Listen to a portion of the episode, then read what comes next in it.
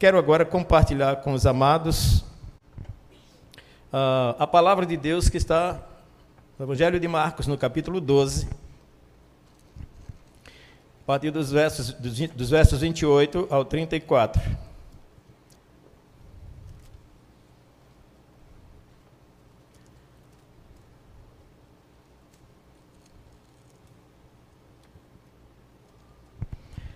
Marcos capítulo 12, versos 28 a 34.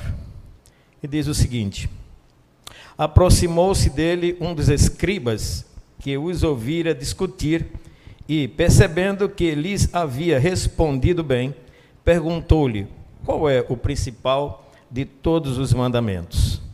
Jesus respondeu: O principal é: Ouve Israel, o Senhor nosso Deus é o único Senhor. E segue Amarás o Senhor teu Deus de todo o teu coração, de toda a tua alma e de todo o teu entendimento e de todas as forças. E o segundo é este: amarás ao teu próximo como a ti mesmo. Não há outro mandamento maior do que esses. E o escriba lhe disse: Muito bem, mestre. É verdade que ele é o único Deus e que além dele não há outro e que amá-lo de todo o coração, e de todo o entendimento, e de todas as forças, e amar o próximo como a si mesmo, vale mais do que todos os holocaustos e sacrifícios. Vendo que ele havia respondido com sabedoria, Jesus lhe disse: Não estás longe do reino de Deus. E ninguém mais ousava interrogá-lo. Oremos mais uma vez. Bondoso Deus, nosso Pai Celeste Graças te damos pela oportunidade que o Senhor nos concede de compartilharmos, ó Deus, da tua palavra graciosa sobre as nossas vidas. Por essa palavra, ó Deus, que nos abre entendimento para coisas importantes, que nos faz definir, ó Deus, completamente todo o pensamento a respeito do Senhor, ó Deus, pela manifestação da tua palavra, ó Deus, revelada em Cristo Jesus, teu Filho, e que nós podemos examinar através das Escrituras. Ó Deus, te agradecemos e nos dá a graça para que possamos explanar a tua palavra, segundo a direção, ó Deus, do teu Santo Espírito sobre nós. Que o teu povo, ó Deus, seja grandemente abençoado por essa palavra e possam sair daqui, ó Deus, agradecidos no nome de Jesus. Amém. Meus queridos, nós queremos compartilhar com todos desse texto coisa extremamente importante. Mateus diz que Jesus percorria todas as cidades e povoados, ensinando nas sinagogas, pregando o evangelho do reino e curando todo tipo de doenças e enfermidades. Vendo ele as multidões, compadeceu-se delas, porque andavam atribuladas e abatidas como ovelhas que não têm pastor. Mateus capítulo 9, versos 35 a 36. Mateus cita isso. Ainda hoje, apesar do fácil acesso ao conhecimento das Escrituras pelos mais modernos meios de comunicação, muitos ainda encontram-se aprisionados à incredulidade e superstições sobre as questões espirituais vitais de suas vidas, que requer conhecimento da verdade. Os saduceus, por exemplo, incrédulos quanto à ressurreição, questionaram o Senhor contando-lhe uma história a respeito de uma mulher que se casara e o esposo morreu, e ela então, segundo a lei, teria que casar com o segundo ah, na linha, na ordem da, da, da, da família, o segundo irmão, então ela assim o fez, e aquele homem também veio a falecer e não deixou filho com ela, tanto quanto o primeiro. Era um total de sete irmãos, e aí diz, conta a história, que aquela mulher foi casando com um após o outro, e todos eles morrendo, e ao final, então ela morre, e não teve filhos com nenhum deles. Eu lembro e fiquei pensando nessa história. Eu disse: se tivesse um oitavo, o menino deve ter dito ao pai: Pai, não diga que eu existo. Porque essa mulher está matando todos nós aqui. Mas, queridos, é, mas o que nós queremos citar aqui com esse texto que está lá, tá certo? No livro de Mateus, aliás, Mateus capítulo 22, é, versos 29, Jesus vai responder a esses saduceus, dizendo para eles que o erro deles era não conhecer as Escrituras nem o poder de Deus. A mesma coisa também nós podemos ler a respeito dos fariseus, também dentro agora de um contexto diferente, é de que eles examinavam as escrituras que dava testemunho de Jesus, mas se recusavam a ir a Cristo para terem vida. Isso registra o apóstolo João no capítulo 5, versos 39 a 40. Eles estavam sentados, disse Jesus, na cadeira de Moisés, mas não davam exemplo. Lemos isso em Mateus capítulo 23, quando o Senhor fala a respeito desse, desses personagens, dessa, desses fariseus, ele então vai dizer que eles eram pessoas dos quais os seus discípulos não de, deveriam seguir o exemplo deles, embora pudesse ouvir atentamente e guardar o que eles estavam ensinando. Pois diz aqui: Então Jesus falou às multidões e aos seus discípulos: Os escribas e fariseus assentam na cadeira de Moisés. Portanto, fazei e guardai tudo o que eles vos disserem, mas não lhes imiteis as obras, pois não praticam o que dizem. Será que este comportamento que nós podemos ver registrado nas Escrituras a respeito, pelo menos, desses dois grupos religiosos, acontece ainda nos nossos dias? Pessoas que, por certo, ainda permanecem incrédulas tão somente porque não examinam ou não estão atentas às Escrituras. Talvez alguns, ou quem sabe, talvez muitos de nós, estamos vivendo semelhante é, tipo de vida embora crendo no Senhor, embora sabendo que o Senhor é Deus, o único Deus, nós estamos muitas vezes desprezando as Escrituras e querendo encontrar respostas baseadas em nossos próprios pensamentos. Por conta disso, cometemos graves erros na nossa vida, como no caso dos saduceus, e pior ainda, como no caso dos fariseus. Esse grupo, por certo, então, tinha um sério problema de hipocrisia em sua vida. Embora soubesse, como disse Jesus, estar sentado na cadeira de Moisés, eles não colocavam em prática aquilo que conheciam e sempre procuravam alguma justificativa. Uma outra passagem das Escrituras que está um pouco relacionada com essa de Marcos que nós lemos aqui é em Lucas 10, quando então, praticamente, assunto semelhante a esse é relatado, só que no caso de Lucas, nós vamos poder observar que a, a história se dá no caso de um homem que foi assaltado e praticamente quase tão espancado que ficou quase morto no caminho, e muitos passaram pelo caminho, inclusive sacerdotes, levitas, e não deram atenção àquele homem. Jesus então continua o seu relato dizendo que depois passou um samaritano que atendeu aquele, aquele homem, socorreu, o levou para uma estalagem, é, cobriu os custos iniciais e disse se houvesse realmente mais custos, ele voltaria e pagaria. E aí nós temos um exemplo prático do verdadeiro amor de pessoas que realmente amam. Quando nós aprendemos e entendemos realmente a importância do amor, nós vamos descobrir que ele precisa ser vivenciado na direção não apenas de Deus, porque quando nós nos direcionamos para Deus, o nosso amor deve ser total e absoluto, de todo o coração, de toda a alma, de todo o entendimento. Mas esse amor para com Deus pode ser expresso na dimensão do outro. É por isso que eu costumo dizer que o amor precisa ser vivido, tá certo? Numa expressão de um L, não? Ou seja, na medida em que eu me relaciono com Deus, automaticamente eu tenho que também me relacionar com aquele que está ao meu lado e construir sim um relacionamento baseado nos mandamentos de Deus. Eu gostaria então de tratar aqui alguns detalhes extremamente importantes a respeito disso e dizer a todos nessa noite, né, levando em consideração que o escriba aproximou-se de Jesus e perguntou-lhe qual era o principal de todos os mandamentos. E o Senhor apresentou ou apacentou o seu coração, respondendo-lhe por meio das Escrituras. As Escrituras é a palavra de Deus, a fonte segura de toda verdade que apacenta o coração dos aflitos e angustiados, que ouvem o principal de todos os mandamentos e praticam o maior de todos os mandamentos. É disso que nós vamos tratar aqui nessa noite não vamos demorar na nossa mensagem, pois queremos ser objetivos em relação a isso. Pois o que Jesus nos ensina aqui em Marcos capítulo 12, quando ele recebe essa pergunta, qual é o principal de todos os mandamentos? Quem lhe fez essa pergunta também era um escriba que estava inserido no contexto de pessoas que conheciam bem a verdade, mas não praticavam isso. Mas me parece que esse escriba aqui estava em crise, ele estava em conflito, ele estava querendo saber, e até porque ele tinha visto Jesus tratar os, saduceus um pouco antes. Os saduceus fizeram uma pergunta querendo encurralar Jesus de tal maneira que ele não pudesse ter saída e eles pudessem dizer: então, eu não disse que não tinha ressurreição? Eles não sabiam. Esqueceram um detalhe extremamente importante a respeito de Jesus: que ele era o Deus que é Senhor, o Deus que manda, o Deus que ordena e sabe todas as coisas.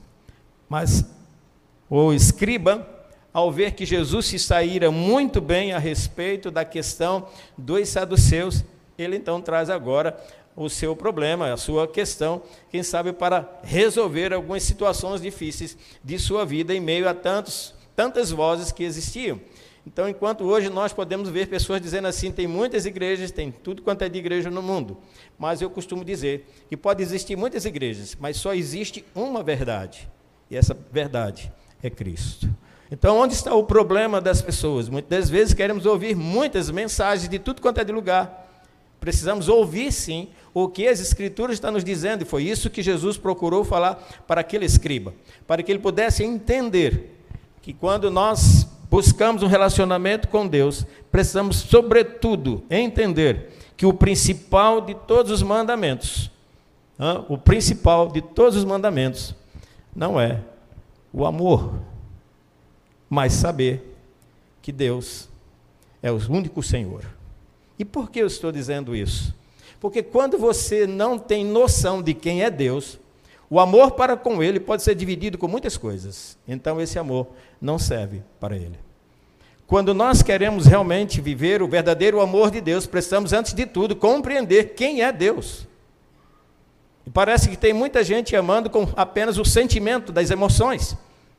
Mas existe aí uma obrigatoriedade no nosso relacionamento com Deus. E é isso que Jesus enfatiza. E a resposta dele é uma resposta que está lá em Deuteronômio, capítulo 6, versos 4 e 5. Quando eu e você podemos abrir esse texto que está lá em Deuteronômio, vamos ler aqui rapidamente a respeito disso aqui. E esse, e esse mandamento do Senhor aqui, essa resposta de Jesus, quando ele diz aqui, Ouve, ó Israel, o Senhor nosso Deus é o único Senhor. Então Jesus não deu uma outra resposta própria dele, que ele tenha pensado naquela hora ele respondeu exatamente o que estava nas Escrituras. E é interessante, porque também quando podemos ver Jesus encarando uma, uma, uma situação extremamente difícil para o início do seu ministério, ele está sendo tentado no deserto, e a única palavra que ele vai sempre usar na hora da tentação é dizer, está escrito, e, e citar exatamente o que estava escrito. Parece que perdemos um pouco essa visão de lutarmos com o Senhor, citando as Escrituras. Talvez, se pudéssemos fazer aqui um concurso bíblico para as pessoas estavam respondendo vários versículos, não está tal versículo, tal versículo, muitos de nós teríamos dificuldades para responder.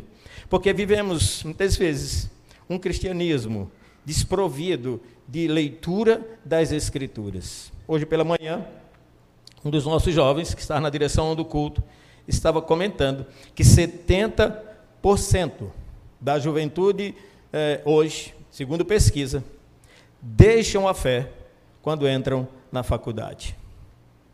E eu tenho muita preocupação com isso. E penso que a, a, base para que a gente possa ter realmente uma fé saudável, duradoura e perseverante está no primeiro conhecimento que nós recebemos a respeito de Deus. Por isso que Jesus vai dizer aqui aos, aos, aos escriba, ao escriba que o principal de todos os mandamentos é saber que Deus é único e não, não há nenhum outro. E Ele não é só Deus, Ele é Senhor, e como Senhor, Ele manda. Por isso que nós temos os mandamentos de Deus nas Escrituras, que, aliás, esses mandamentos permanecem, inclusive, dentro de todo o Novo Testamento. Jesus vai dar mandamentos novos, inclusive para nós, quando ele diz: Outro mandamento vos dou, que vos ameis uns aos outros, assim como eu amei vocês. Ou seja, uma forma de amar em que você pode simples, você pode perfeitamente identificar como deve ser a sua vida a partir do seu relacionamento com Cristo. Você não tem só uma, um intelecto, uma ideia, um pensamento sobre o amor, mas você tem um exemplo do amor de Deus vivido pelo próprio Senhor Jesus Cristo. Então, todo aquele que deseja realmente cumprir o mandamento, o maior de todos os mandamentos, que é amar, esse é o maior de todos os mandamentos que Jesus disse. E ele disse que quando você ama a Deus e ao seu próximo, você cumpre toda a lei e os profetas. Então precisamos refletir sim sobre esse amor do qual o Senhor está falando e que de certo não começa por você mesmo. Começa por ele, mandando você amar. Sabe por quê?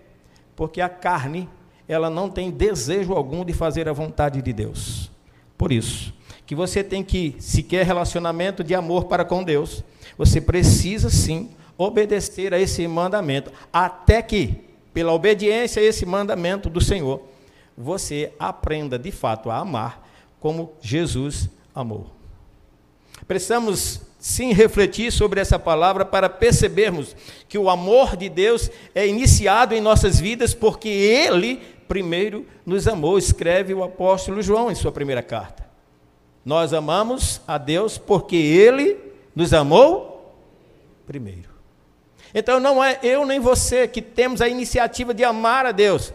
Se Deus esperasse pela nossa iniciativa, jamais nós teríamos qualquer desejo de amar a Deus. Não porque ele não fosse digno, em hipótese alguma, porque a nossa natureza de pecado nos coloca em uma situação extremamente delicada, porque ela nos puxa para baixo, para baixo, impedindo que nossos desejos, ou seja, que a nossa vontade se volte para o alto, onde está o Senhor. Por isso que Paulo escreve em, na sua carta aos Colossenses, no capítulo 3, onde ele diz: Se vocês já ressuscitaram com Cristo, pensai nas coisas que são de cima ou seja, buscai as coisas que são de cima, onde Cristo está assentado à direita do Pai. Pensai nas coisas que são de cima e não nas que são da terra. Podemos descrever essas declarações de Paulo por entender que quando nós desejamos algo, nós buscamos, mas para mantermos esse, essa busca é preciso que a nossa mente entre em ação para que possa ser preservada essa busca e ela não venha ser interrompida pelas circunstâncias difíceis da vida. Então, os seus desejos precisam estar sendo alimentados pela palavra do Senhor. Diz o salmista no Salmo 119, verso 89, que a palavra do Senhor está firme nos céus. E se a palavra do Senhor está firme nos céus, ela é eterna. E ela se renova em nosso coração cada dia não por mudarmos a Sua palavra, mas porque ela começa então limpando as nossas vidas e nós então experimentamos cada vez mais do Senhor.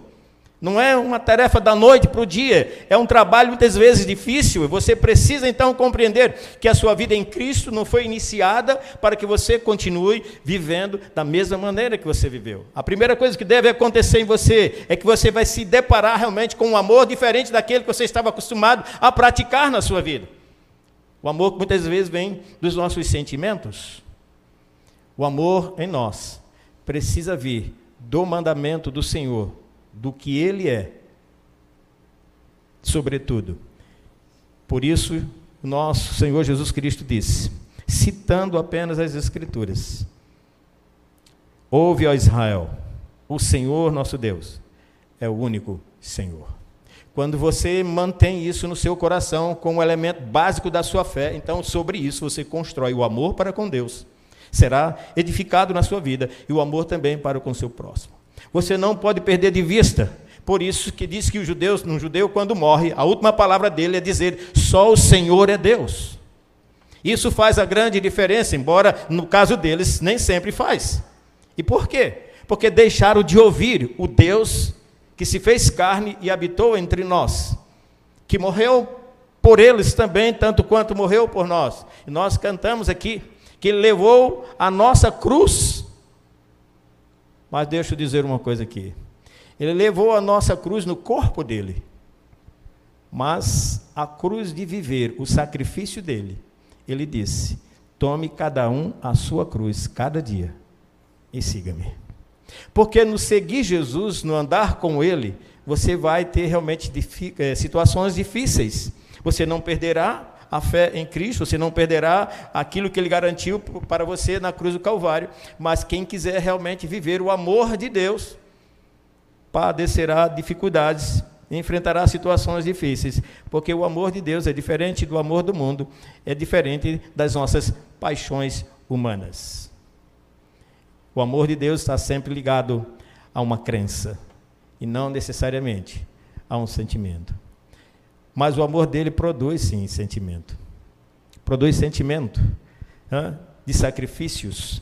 Um sentimento sacrificial. Por isso que nós podemos então entender que o amor de Deus é sacrificial.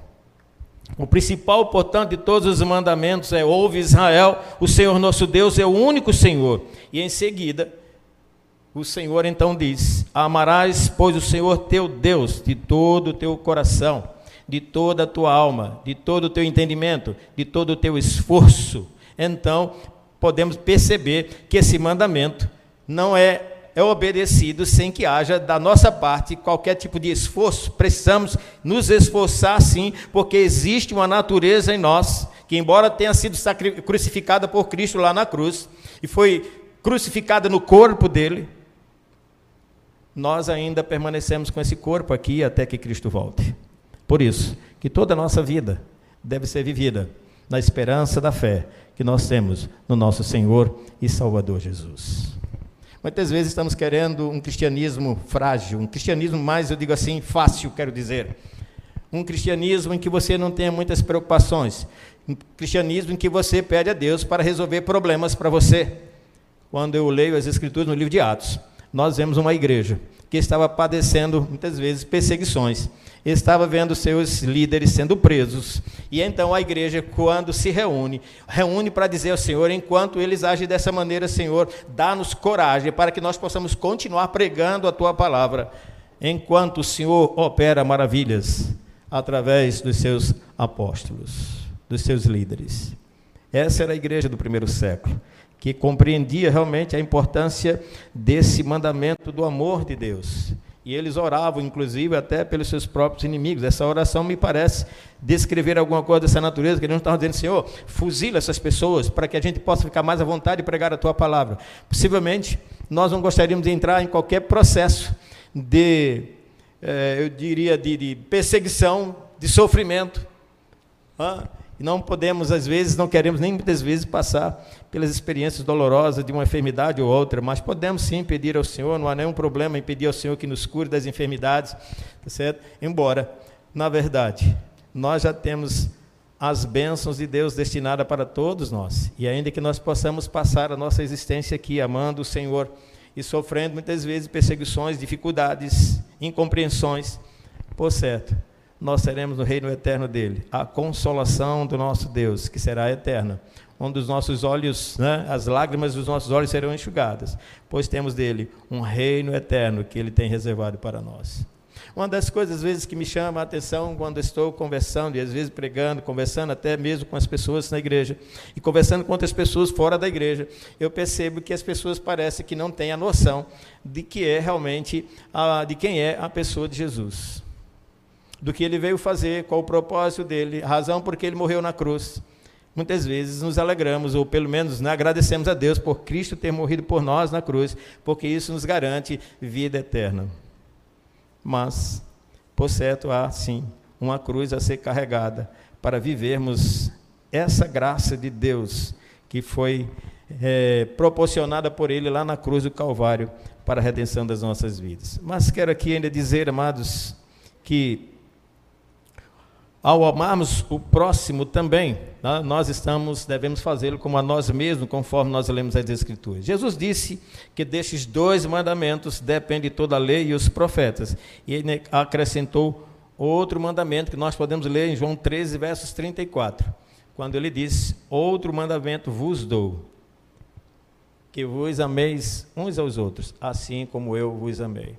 E ele disse que através desse amor que seria vivido entre nós, o mundo creria que nós seríamos que nós éramos os seus discípulos. Aliás, a grande marca do cristão, eu diria que necessariamente não é uma cruz, mas o amor vivido entre nós. Algumas das vezes usamos esse símbolo em nós para expressar é? o amor de Deus, mas por certo, melhor do que ter um símbolo desse é vivenciar o amor de Deus e uns para com os outros, aprendendo a perdoar, aprendendo a se humilhar debaixo da poderosa mão de Deus, para que esse amor cada vez mais reine em nossas vidas. Mas quero aqui também dizer que esse amor não precisa ou não pode ser só compartilhado com as pessoas lá fora. Ele começa a ser compartilhado dentro das nossas próprias casas. Nós precisamos aprender isso. E ao olharmos para os nossos filhos e olharmos para os nossos vizinhos, para as pessoas que estão no nosso relacionamento, podemos ver então diante delas se elas não estão destinadas realmente ao inferno, a um lugar separado de Deus por conta da forma como estão vivendo. Então eu e você, se amamos ao Senhor, precisamos amar essas vidas, compartilhando com ela da graça salvadora que hoje eu e você podemos desfrutar. Há muitas vidas que estão cheias de problemas e incompreensões por conta das muitas vozes que há no mundo. E nós precisamos voltar à voz das Escrituras, para que possamos compartilhar ela cada vez mais. Uma das grandes dificuldades desse nosso século é de que as pessoas preferem muitas vezes é, cultuar a Deus prefere muitas vezes estar no templo celebrando o culto e esquece que o culto deve ser o ápice de uma vida que esteve batalhando pela fé, conquistando vidas para Jesus. Se isso não for dessa maneira, o culto pode se perder apenas como um momento, está entendendo, de emoção e que depois você vai cobrar porque não está bem do jeito que você gostaria. Há muitas pessoas hoje querendo cultos à sua maneira e não perguntam nem para Deus se Ele está satisfeito com os estilos de músicas que nós cantamos. lembro que pastoreei uma igreja que passou, teve sérias dificuldades. Na, antes de assumirmos aquela igreja, ela tinha chegado ao auge, inclusive tinha até coral que cantava na cidade e tudo mais. Mas houve um escândalo naquela igreja e tudo veio abaixo. Todo mundo foi embora. Me lembro de ter iniciado a primeira primeiro culto naquela igreja, um culto da escola dominical. Só tinha 11 pessoas. Uma igreja que tinha chegado a mais de 200 pessoas.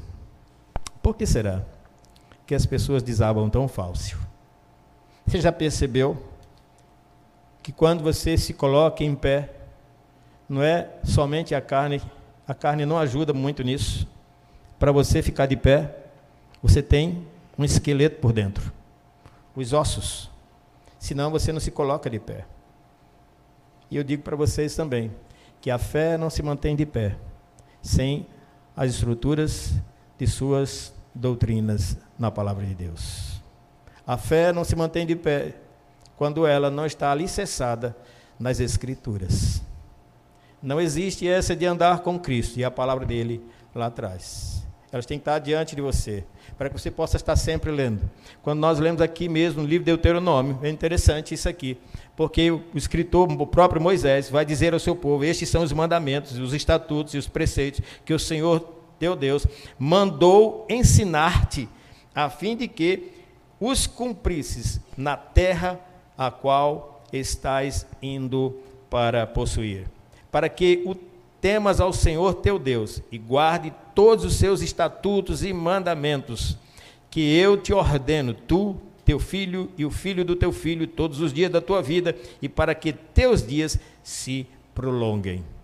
E aí nos versos 3, ó Israel, ouve que o teu cuidado, ouve e tem cuidado de guardá-los, para que vivas bem e te multipliques muito na terra que dá leite e mel, como o Senhor Deus, teu Deus, ah, olha, como o Senhor Deus de teus pais te prometeu. E aí, os versos 4 e 5, é essa declaração que Jesus resgata lá e Marcos registra no caso do escriba, que estava querendo saber qual era o principal de todos os mandamentos.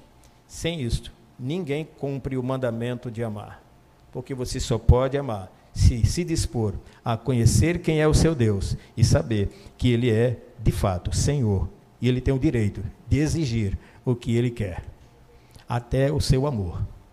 Só que você não poderá amá-lo se não entender quem realmente ele é. Você vai descobrir nesse relacionamento com Deus que o amor dele, diz o apóstolo Paulo, nos constrange. É como se esse amor você não conseguisse se libertar dele, de tão atrativo que ele é, de tão gostoso, de tão maravilhoso que ele é, e você não quer desistir desse amor em hipótese alguma. Você começa a descobrir que há um amor que está acima das meras paixões humanas sobre a face da terra. E quem é esse Deus? É aquele que é de eternidade, é eternidade. Quem tem a Deus não pode viver como um derrotado quem tem ao Senhor sabe que tem o Criador dos céus e da terra, cuja palavra criou todas as coisas. Então a palavra do Senhor é a mesma palavra.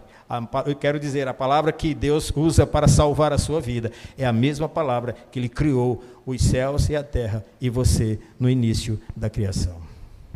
Essa palavra ainda permanece agindo poderosamente no coração de todo aquele que crê. Por isso que Jesus faz essa recomendação, faz essa exortação dizendo: Ouve Israel. Na verdade, é um mandamento do Senhor. Ouve Israel. O Senhor, vosso Deus, é o único Senhor. E manda que você ensine isso dentro da sua própria casa. Hoje tem havido realmente um verdadeiro desleixamento. Tem havido realmente um verdadeiro relaxamento na questão do ensino das Escrituras. Eu me lembro quando ainda garoto, meu pai era caminhoneiro e viajava e passava a maior parte do tempo fora, tanto que não tive muita oportunidade de infância com ele, só quando ele chegava de viagem. Mas eu tive uma mãe que não arredou o pé, de sempre no café da manhã, todos sentavam à mesa, e ela então mandava que nós lêssemos as escrituras. Cada um lia a sua parte, e depois então nós orávamos, e depois de orar, então podíamos então comer. Como lembro disso de maneira tão graciosa em minha vida. E isso ficou marcado no meu coração, apesar das minhas falhas né, de adolescente e jovem. Mas o Senhor me retomou para o seu caminho. E então, até hoje, na minha casa, né, até hoje, embora os filhos estejam distantes a 400 quilômetros daqui, então, eu e minha esposa cultivamos isso. Lemos juntos e oramos juntos para podermos dar continuidade. E foi assim que nós fizemos durante toda a nossa vida com os filhos, que hoje estão em Pernambuco, lá cultivando a mesma fé que nós deixamos como legado para a vida deles, a fim de que eles pudessem também amar a esse Deus.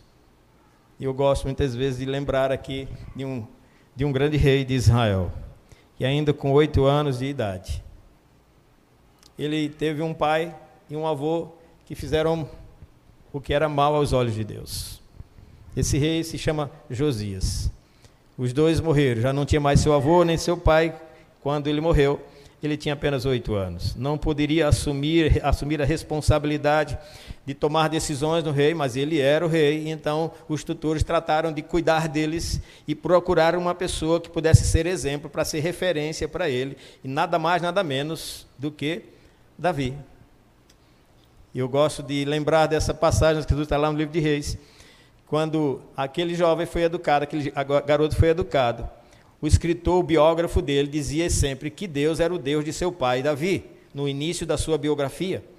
Mas depois que ele chegou aos 16 anos, ele fez uma reforma tão tremenda em Israel, que acabou com a idolatria em Israel, e realmente fez um grande reinado. E no final da sua biografia, o biógrafo diz que Deus é o Deus de Josias. Dá para você perceber o que, que aconteceu aí? Ou seja, o exemplo que ele recebeu de Davi ele copiou, já que não tinha nenhum pai, nenhuma mãe, que lhe, um pai e um avô que lhe desse, deixasse exemplo como rei Israel. Mas ele admirou tanto esse Deus e viveu intensamente esse Deus, que ele então, o biógrafo, percebeu que Deus não era apenas o Deus de Davi, de seu pai Davi, mas era o Deus dele também. E por isso, no final da biografia, ele disse que Deus era o Deus de Josias.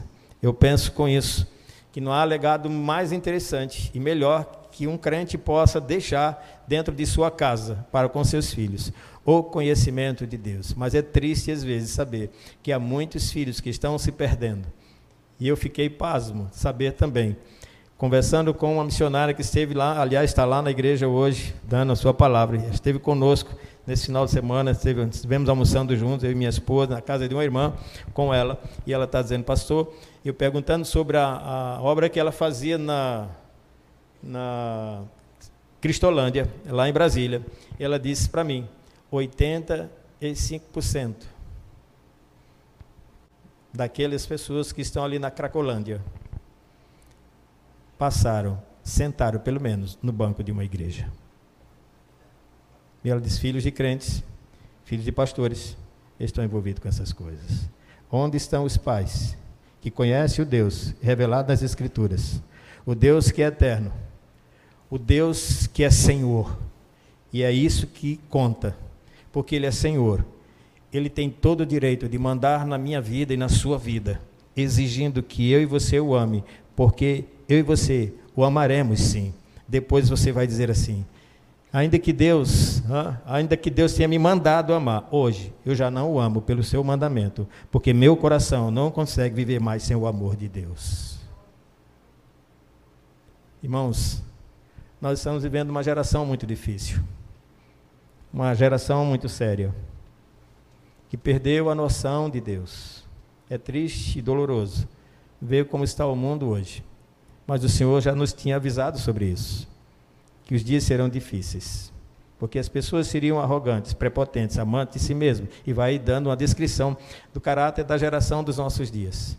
Então, pais e vocês que estão aqui, voltem às Escrituras. Façam dela o alimento de vocês todos os dias, assim como eu e você é, acordamos pela manhã, fazemos o nosso café, almoçamos e jantamos. Bom que façamos isso, usando sempre as Escrituras, para que ela esteja sempre dentro do nosso lar.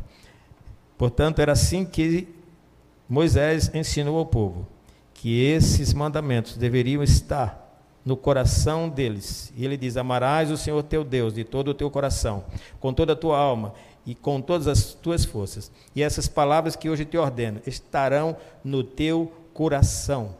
E as ensinarás a teus filhos, e delas falarás sentado em casa e andando pelo caminho, e ao deitar-te e ao levantar-te.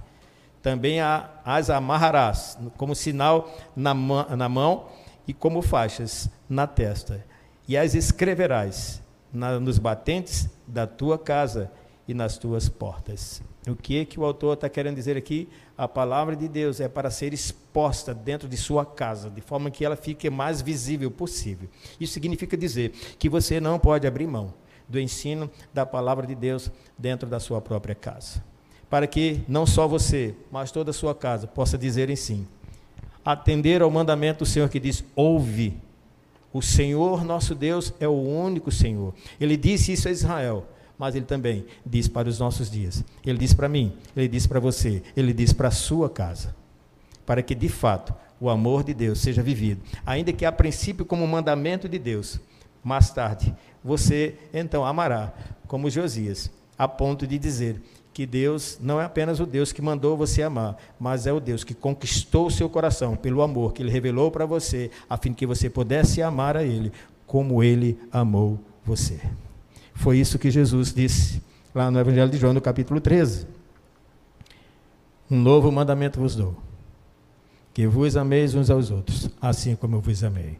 O amor que resolve problemas na base do perdão, perdoando-nos uns aos outros, edificando-nos aos outros, exortando-nos aos outros. Observem, tudo isso tem a ver com o amor de Deus. Por isso que Jesus disse que desses dois mandamentos, de amar a Deus sobre todas as coisas e ao próximo como a si mesmo, depende toda a lei e os profetas.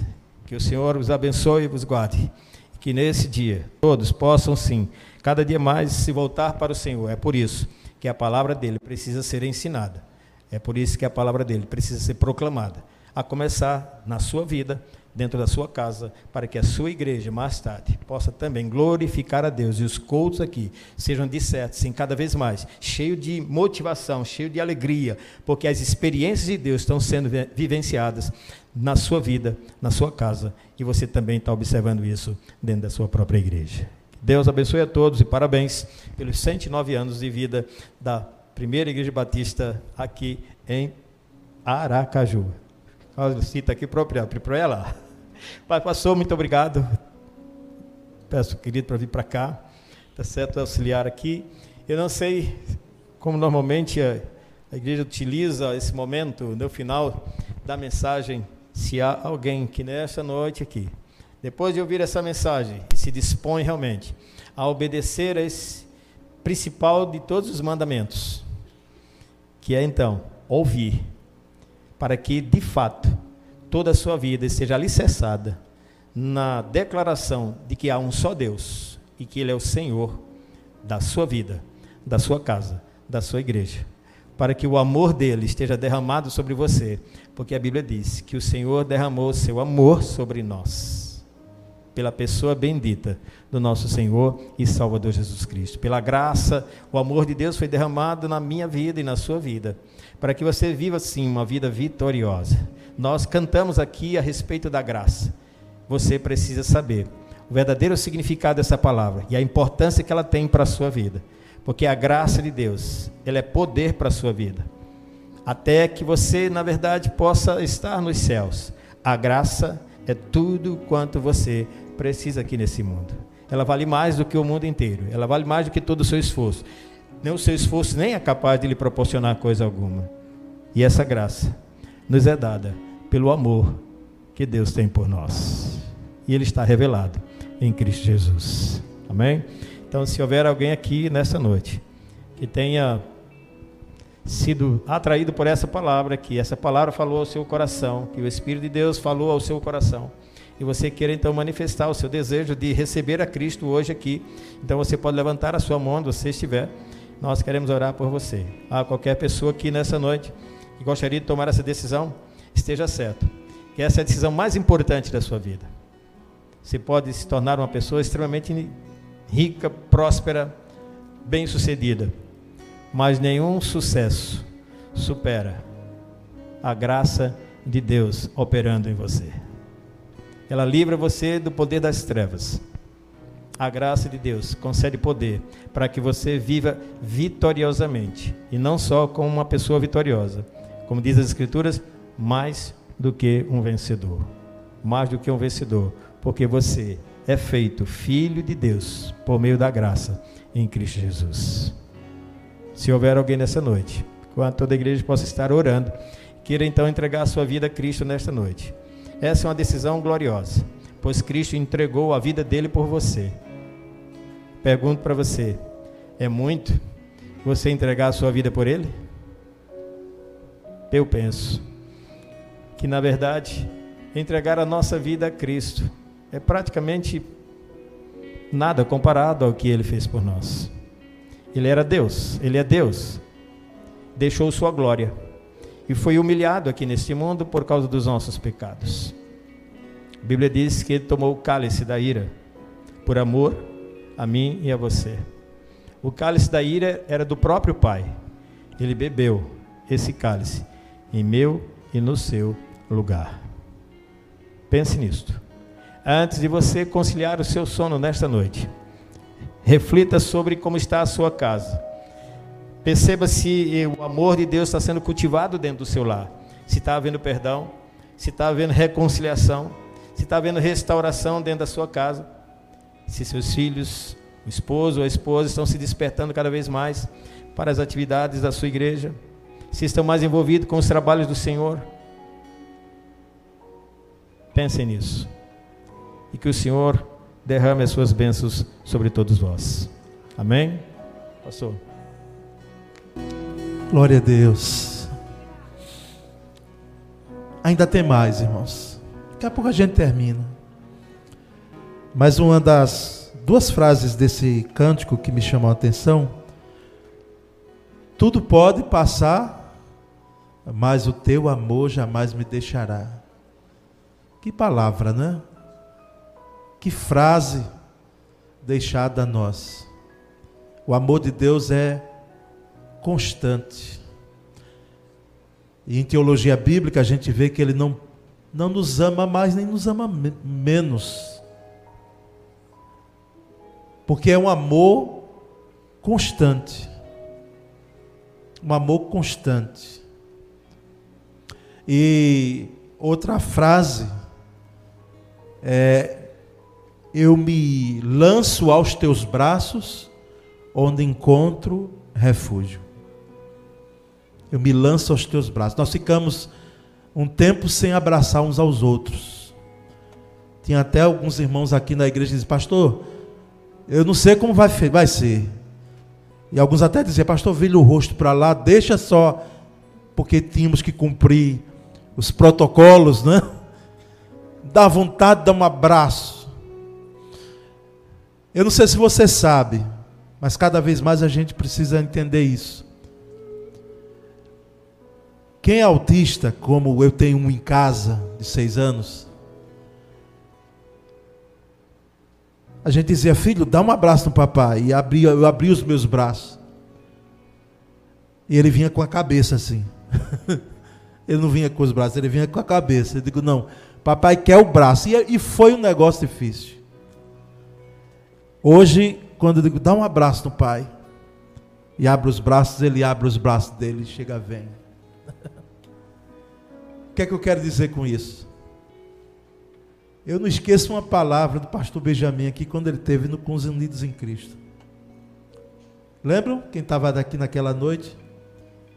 Ele estava sozinho em casa, a esposa tinha ido para a casa dos pais, espraiar, como ele disse, né? Levou os filhos e ficou só em casa. Ficou sozinho. E uma noite ele disse: Senhor, me dá um abraço. Me dá um abraço aqui, Senhor. Eu estou precisando de um abraço teu. Eu não quero romantizar isso não, irmãos, porque o evangelho de Cristo não precisa ser romantizado, não. É, é não é romance, não é vida. tem romance, mas tem vida. Então, o amor de Deus é dessa forma, ele nos abraça quando mais precisamos. Quando ele mais precisa, como nós, quando nós mais precisamos. E ele não vem de cabeça, não. Os braços dele já está, estão abertos. Né? Assim como Isaac, o meu filho, abre os braços para receber o abraço do papai. Ele já entendeu que abraço é com o braço mesmo, é com os braços. E vem sem resistência alguma. Assim Deus quer abraçar a sua vida nessa noite, a minha vida.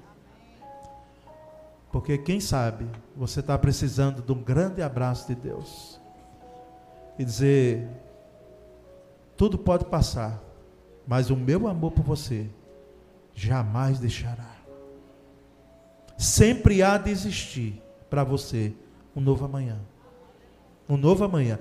Porque eu sou Deus que amo você. E eu tenho o futuro da sua vida nas minhas mãos. Não sei quantos lembram de que ele tem Apocalipse. E eu lembrei esse texto numa pregação aqui. Ele tem o livro nas suas mãos, fechado por dentro e por fora. Mas está nas mãos dele. E fechado por dentro e por fora porque não concluiu ainda. Não teve a consumação dos séculos e não se concluiu ainda a trajetória da humanidade que inclui a minha vida e a sua vida um abraço de Deus. Quantos nessa noite necessitam de um abraço do Senhor, Deus, que ama? E Ele ama tanto, porque, convenhamos, algumas vezes, para não dizer muitas vezes, nós amamos segundo as conveniências. Nós amamos quando a gente vê reciprocidade. E isso é natural. No amor conjugal mesmo, se ama numa base de reciprocidade. Mas o amor de Deus é tão maravilhoso que ele nos amou primeiro, como disse o pastor Samuel na sua mensagem aqui. Se você está necessitando de um abraço de Deus, como nunca você precisou nesses dias, fique em pé nesse momento onde você estiver e nós vamos orar juntos. Porque ele está abrindo os braços dele, dizendo: Filho, filha, eu amo você. A sua vida é minha. Tudo pode passar, mas o meu amor por você, ele é constante. ele é constante. E nos braços do Senhor, como diz a canção, e como diz a Escritura, né? Nós encontramos verdadeiro refúgio. Refúgio. Senhor, nós te agradecemos nessa noite, pela palavra trazida que invoca, aponta para o teu amor. O teu amor como modelo, com proeminência e ato contínuo a isso o amor pelo próximo. Mas nós que estamos em pés aqui, Senhor, nós necessitamos de um abraço teu, um abraço do Senhor. Nós necessitamos desses braços que trazem refúgio, porque ninguém fica em pé em vão num momento como esse. É porque necessita, é porque precisa, é porque reconhece em ti um verdadeiro refúgio. Exaltado, pois seja teu nome, porque eu não conheço os meandros, os detalhes destes que estão em pé.